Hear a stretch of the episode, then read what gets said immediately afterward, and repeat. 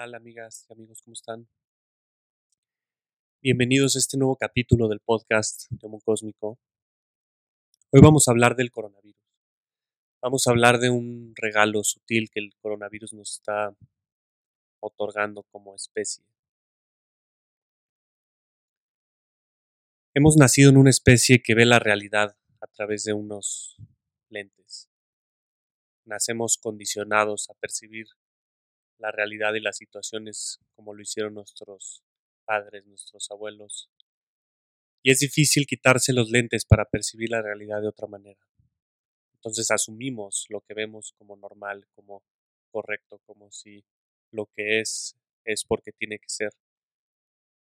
Y es difícil cuestionarse, es difícil tomar distancia entre la realidad y nuestra cultura colectiva, aquel sistema de creencias al que muchas veces me refiero como la Matrix. Es difícil tomar distancia con ese sistema. Y el sistema en el que vivimos es un sistema muy ruidoso. Es un sistema donde abunda el ruido, donde abundan los estímulos hacia la mente. Es un sistema en donde el silencio es escaso, en donde las oportunidades para mirar hacia adentro son escasas. Si no es porque vamos a un retiro de silencio o a una meditación eh, un retiro de meditación, o si no nos vamos a una cabaña en un bosque, no tenemos la oportunidad de experimentar el silencio. Pero en mi opinión el silencio es uno de los más grandes regalos. No, no he hecho ningún trabajo espiritual que sea más profundo que el silencio. Ni siquiera las medicinas sagradas, las plantas medicinales como la ayahuasca, el peyote, los hongos, son tan poderosos como el silencio. ¿Y qué es lo que pasa en el silencio? En el silencio lo que pasa es que las aguas de nuestra mente poco a poco se empiezan a sentar, como un lago después de la lluvia. Poco a poco la tierra que se levantó del fondo empieza a calmarse y se hace transparente. Y en el silencio nuestra mente se hace transparente. Y es un silencio no tanto sonoro, sino es un silencio sensaciones, de estímulos mentales. Nuestra sociedad vive en el ruido. Vive en el ruido de las distracciones, vive en el ruido del trabajo, vive en el ruido de la sociedad, vive en el ruido de la televisión, del radio, de las redes sociales, vive en el ruido de la vida social. Y muy pocas veces tenemos la oportunidad de experimentar el silencio. Y creo que el coronavirus precisamente lo que nos ha regalado es eso. Aunque no lo hayamos buscado, el mundo está en silencio, en un silencio relativo. El mundo está en un retiro, en un retiro de silencio. Salgo a las calles y las veo vacías. Salgo a caminar y no veo actividad. Las oficinas están vacías. Por supuesto que los bares están vacíos. Y todos estamos en nuestras casas pensando, observando, enfrentándonos a la realidad de nuestra propia mente que hemos aprendido a silenciar. Nuestra mente quiere ser escuchada. Ese es el único trabajo psicológico y espiritual que podemos hacer, escuchar a nuestra mente. Nuestra mente toca la puerta, toca las puertas de la percepción, toca las puertas del reconocimiento interior, pero no la escuchamos en la vida normal en el ruido del trabajo, en el ruido de la fiesta, en el ruido de la sociedad, de las redes sociales, queda poco espacio para escuchar la mente. Y no me refiero a escuchar la mente en un sentido de reflexión, sino simplemente de observarla. Conócete a ti mismo, siempre es el consejo de los más sabios. Y conocerse es observarse. No hay que tomar nota de lo que somos, de lo que hacemos, simplemente hay que observar nuestra propia mente.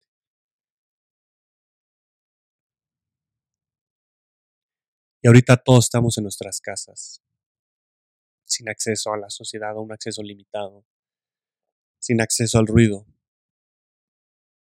Y nuestra mente, nos lleva tocando la puerta mucho tiempo, empieza a hacerse más ruidosa. O tal vez no se hace más ruidosa, pero antes de alguna manera ahogábamos su ruido con más ruido. Y ese es el principio de todas las adicciones. La gente que se adicta al trabajo simplemente quiere hacer más ruido para no escuchar su propia mente. Los que son adictos a la fiesta, los que son adictos a los deportes extremos, a las sensaciones de cualquier tipo. Y en resumen, es, esa es la naturaleza de la evasión. Aprendemos a evadir nuestras emociones, a evadir el llamado de nuestra mente a ser escuchada, a evadir el llamado de nuestro corazón a sentir. Por eso cuando vamos a lugares donde hay mucho ruido, es lugares donde hay mucha evasión. El ejemplo perfecto de esto es Las Vegas. Si han ido a Las Vegas o han escuchado o han visto una película Las Vegas, Las Vegas es la meca de los estímulos visuales. Todo brilla, todo está ahí llamando nuestra atención. La meca de los sentidos audiovisuales, todo es ruido, todo es luz, ruido, música, distracción. La meca de las sensaciones, no hay sensación más intensa que la del juego y las apuestas. Y por supuesto, la meca de la diversión, donde hay muchos bares, muchas discotecas. Ahí la mente es completamente enmudecida. Le gana el ruido exterior. Pero no tenemos que ir a Las Vegas para evadir nuestro ruido mental. Lo llevamos haciendo todas nuestras vidas porque nadie nos enseñó de otra manera. Este sistema de creencias no tiene ningún contenido. Nadie nos enseña a escuchar nuestra mente, ni siquiera nos enseñan que la mente tiene algo que decir. Simplemente nos dicen, sigue avanzando, sigue persiguiendo la zanahoria. La zanahoria de tener un grado universitario, la zanahoria de tener una contemplación religiosa, la zanahoria de ser exitoso, la zanahoria de tener una relación y tener hijos, la zanahoria de jubilarnos algún día. Y la promesa siempre es esa. Sigue persiguiendo la zanahoria y algún día vas a ser feliz pero nunca nadie, mínimo en la cultura occidental en la que vivimos, América Latina, Estados Unidos, Europa, nadie nos habla de que tenemos una mente que debe ser escuchada. Y por eso en este contexto de la cuarentena, del retiro mundial de silencio involuntario, está surgiendo ansiedad, está surgiendo depresión. O más bien se está haciendo evidente la ansiedad, se está haciendo evidente la depresión, la tristeza, las emociones enterradas. Y en este momento es, es una oportunidad para escuchar aquello que estaba silenciado, para acabar un poco en la tierra de nuestras emociones, para bucear en el agua de nuestras emociones y ver las emociones que están ahí desatendidas, están ahí enterradas. Y esas emociones no procesadas, no observadas, no sentidas, si se dejan el suficientemente tiempo bajo tierra, se empiezan a pudrir, generan enfermedades, generan patologías mentales. Y si toda la sociedad, si toda la especie, si los 7 billones de seres humanos que vivimos en este planeta estamos jugando ese juego, nos vamos a relacionar entre nosotros y con nuestro planeta de esa manera.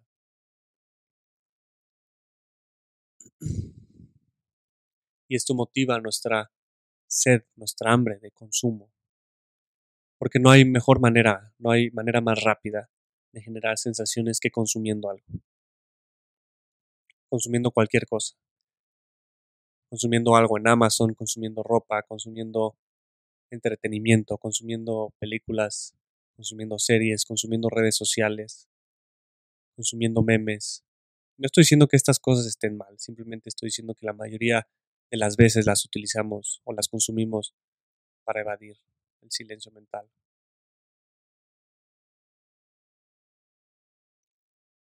Y este consumo se está haciendo peligroso para la especie. Para que algo pueda ser consumido por ti y por mí, tiene que ser producido. Para, algo, para que algo pueda ser producido, tiene que haber una extracción de materia prima. La materia prima la conocemos, los metales, el petróleo que se usa para hacer el plástico. Y esta materia prima que estamos consumiendo, que nos estamos comiendo, es el planeta. Y estamos dejando muchos más residuos de los que el planeta puede procesar, puede reciclar. Y esto es el calentamiento global. calentamiento global como un proceso de extinción masiva que ya inició y que es increíblemente rápido si consideramos los cambios geológicos y los cambios en el ecosistema en un periodo de, de miles de años, que es así como se miden los tiempos en el planeta. Este cambio climático ha sido increíblemente rápido. Y lo que está detrás de ese cambio es una hambre de sensaciones de la especie humana. Y lo que está detrás de esa hambre de sensaciones es un miedo al silencio. Es un miedo a la contemplación. Es un miedo al presente. Así que si en tu casa estás experimentando esta ansiedad, pues bienvenida, bienvenido al proceso de evolución. Creo que el Homo sapiens tiene que cambiar, evolucionar o ser destruido. Y este coronavirus es solo una manifestación del poder del sistema al que pertenecemos, del ecosistema. Es una manifestación de cómo obliga a cambiar para volver a trabajar, a vivir en comunión con la vida. En los ecosistemas ninguna especie sobrevive si no está en comunión con la vida. Esa es la premisa de la evolución darwiniana. Y la especie humana actualmente no está en comunión con la vida, porque no está en comunión con su mente. Más allá de los cinco dedos que tenemos, de los ojos, la boca y los pies, lo que nos diferencia de los demás animales, sobre todo de los simios, es nuestra mente. Ese es el regalo de nuestra evolución. Pero si no la sabemos utilizar, si no la sabemos educar. Lejos de ser una herramienta evolutiva, empieza a ser una herramienta destructiva. Y siento que el sistema ecológico, el ecosistema al que pertenecemos, en su sabiduría incomprensible para nuestro lenguaje, para nuestra manera de percibir el tiempo y la realidad, ha creado esta pandemia para darnos esta lección del silencio, para darnos esta invitación a aprender a relacionarnos con nuestra mente. Y no es casualidad que esta pandemia, que este virus lo que ataque son nuestros pulmones, nuestra capacidad de respirar. Al respirar nos alimentamos del oxígeno. Es como si el planeta entero fuera una placenta el líquido más vital que produce para los que viven dentro del planeta Tierra es el oxígeno. Si perdemos la conexión con el planeta, dejamos de respirar. Si seguimos calentando el planeta y produciendo más CO2 del que puede procesar, estamos consumiendo los pulmones del planeta cada vez que nos comemos un bosque, como está sucediendo con el Amazonas. Estamos haciéndole al planeta lo que el virus nos está haciendo a nosotros. Y como es en lo pequeño, es en lo grande. Como es en lo grande, es en lo pequeño. Es un principio hermético.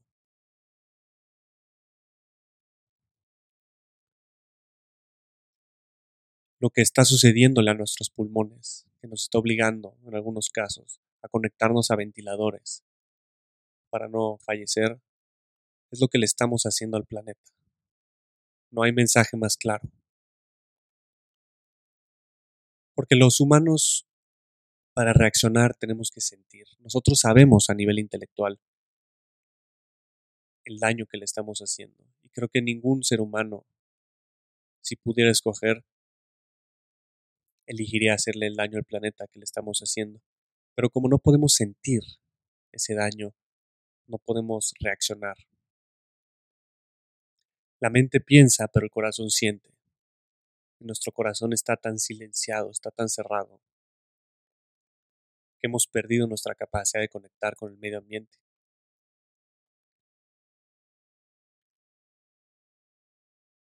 Y la reacción del medio ambiente es esta. Es provocarnos a nosotros lo que nosotros le hemos provocado para que lo podamos sentir. Eso que sienten las personas que se enferman del coronavirus es lo que el planeta siente cuando nos comemos sus pulmones, cuando consumimos sus pulmones. Y no es un castigo, no es, no es un castigo, es una consecuencia. No creo que nos merezcamos esto en el contexto de la culpa, para nada. No creo que seamos culpables, simplemente somos responsables. Es como cuando un niño, por estar jugando, se quema con el fuego. Para aprender a utilizar el fuego, se va a quemar. Nosotros nos estamos quemando para aprender a convivir con la tierra. Pero ojo, si este mensaje no lo entendemos ahorita, el planeta va a necesitar más. El planeta va a reaccionar. El planeta va a crear circunstancias todavía mucho más hostiles que el coronavirus. Así que esta es una oportunidad de evolucionar. Es una oportunidad de la especie humana de evolucionar, de aprender a sentir, de trabajar en el silencio mental,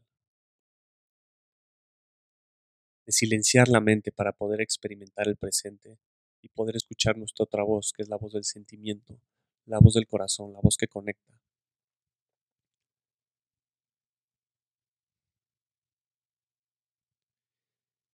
Paradójicamente, como todo funciona a la perfección en el universo, al aprender nosotros a sentir, vamos a ser mucho más felices. Creo que el problema más grande que enfrenta actualmente la humanidad es la infelicidad. Cada año 800.000 personas se suicidan. La Organización Mundial de la Salud estima que aproximadamente el 3.5% de la población mundial está en una depresión clínica. ¿Cuántos más están deprimidos sin ser diagnosticados? ¿Cuántos más están al borde de la depresión? El suicidio es la segunda causa de muerte para las personas entre 15 y 30 años. Y volvemos a lo mismo, como es en lo pequeño es en lo grande. Si nosotros estamos extinguiendo especies, si el planeta a través de nosotros en ciertos sentidos se está suicidando, por supuesto que la especie va a replicar lo mismo. Y las causas son las mismas. Las causas del calentamiento global y de estas personas que consideran que la vida no vale la pena vivirse son las mismas. Una manera equivocada de relacionarse con su propia mente, se vuelve tan grave, que se vuelve imposible convivir con nosotros mismos. Las personas que están infelices, que tienen pensamientos suicidas, no están así porque la realidad sea fea, la realidad es la misma para todos. Están así porque no, han aprendido a relacionarse con su propia mente, tal vez por experiencias pasadas, por traumas, pero todos superables si aprendemos a escuchar y a sentir.